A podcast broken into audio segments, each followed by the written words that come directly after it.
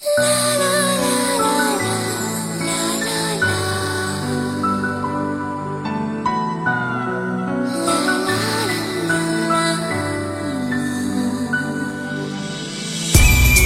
然梦，作者小易，由听世界有声剧团编辑录制。本作品仅供交流学习之用。收听更多多人演绎有声小说作品，请关注听世界有声剧团。登录听世界网。昏暗的灯火在偌大的殿堂中摇曳生辉，映衬着房中央飞扬抖动的纱帐。一阵阵女子销魂夺魄的呻吟之声从帐中断续传出，剑中夹杂着男子略微粗重的喘息声。一时间，满室的旖旎春色。半晌之后，床铺停止了抖动，一双修长有力的手缓缓掀起帐子，冷淡慵懒的声音略略扬起：“小安子，送李妃回寝宫。”是。一个长相稚嫩却略显清秀的太监，不知从何处钻了出来，在罗帐前微一躬身，淡淡的道：“娘娘请。”纱帐微微抖动，探起一个甚是憔悴却仍不掩其天姿国色的禽兽。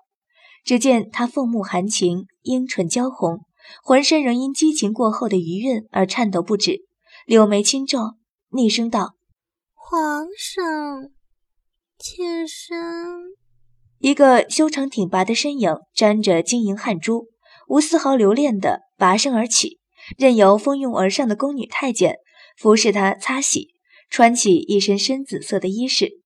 见床上妃子仍撒娇不肯离去，双目一寒，冷冷地扫了他一眼。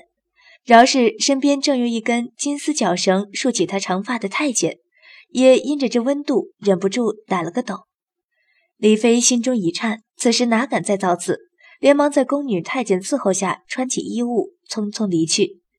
紫衣男子随意地挥了挥手，在一张雕龙大金椅上坐了下来，道：“宣城夫家。”自有一众宫女逐一将堂上的灯火点亮起来，一时间昏暗的殿堂立时明丽亮堂了起来。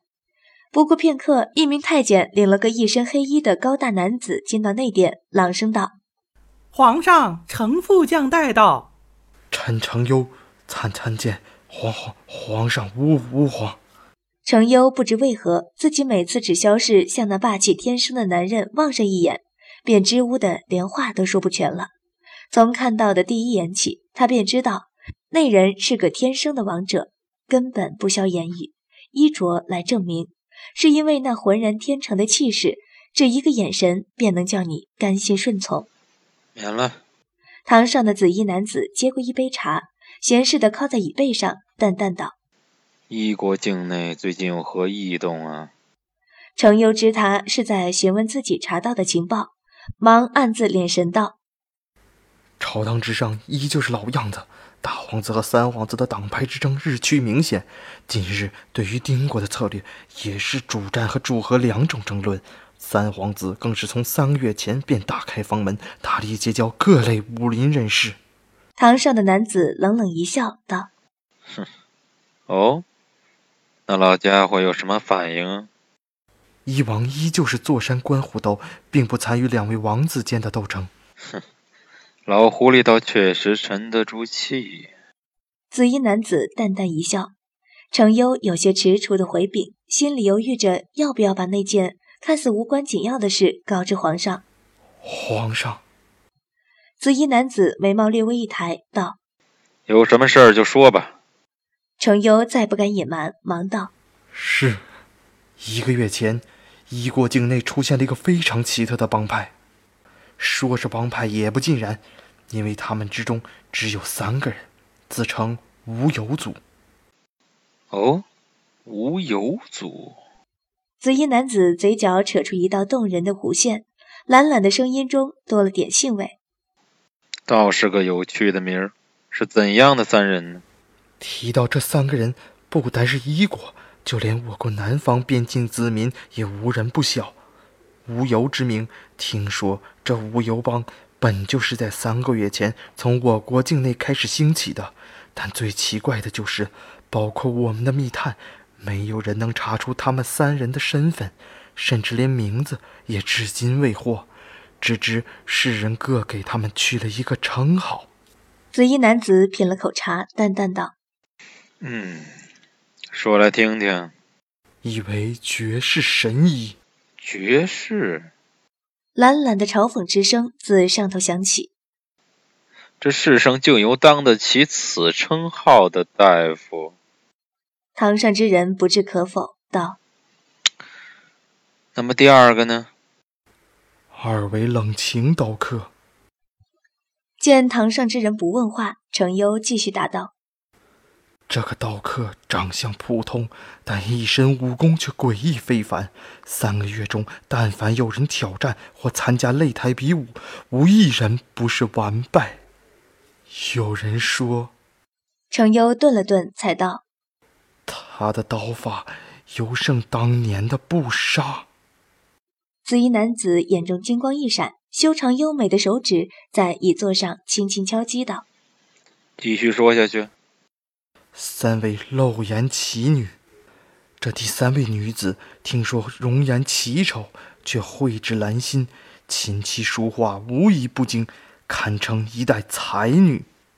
程优，堂上之人忽然稍正了正身子，双目冷然一扫，道：“你说了这么多，不会只为了向我报告这三人的身份吧？”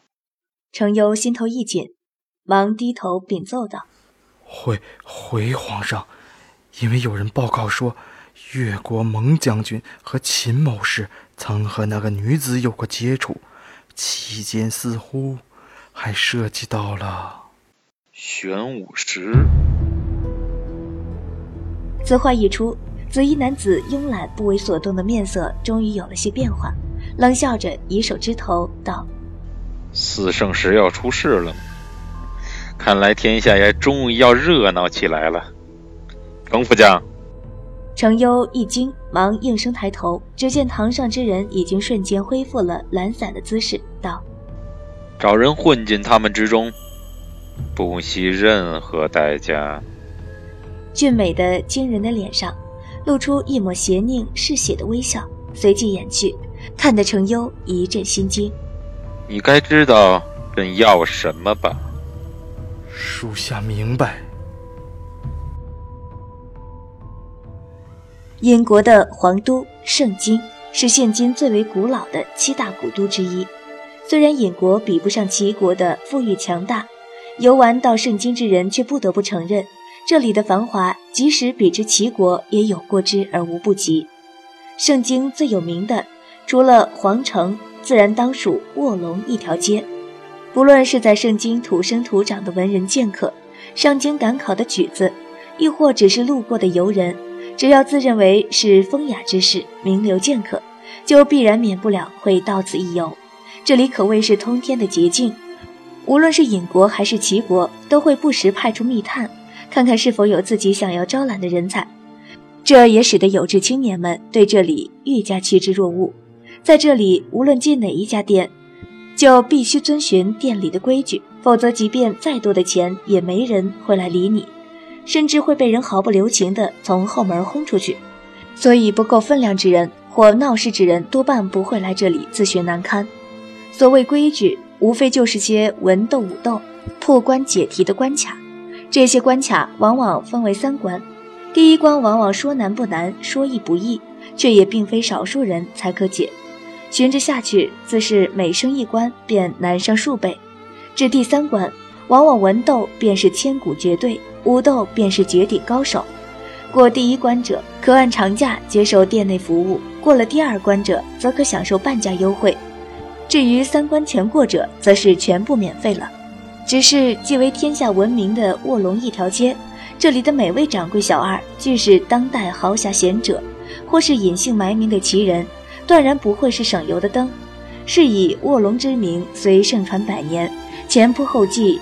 希冀通三关的也不计其数，真正得偿所愿、名垂青史者却寥寥无几。然而几天前，卧龙一条街里所有的店内竟于三日之内被挑了个遍，无一幸免。消息一传出，顿时震惊了尹国乃至天下的所有人。无人知晓那三个在三日之内调变卧龙的人究竟是何身份，只听见过的人唏嘘：一个绝美，一个冷颜，一个奇丑。他们自称无有祖。本章播讲完毕，谢谢收听。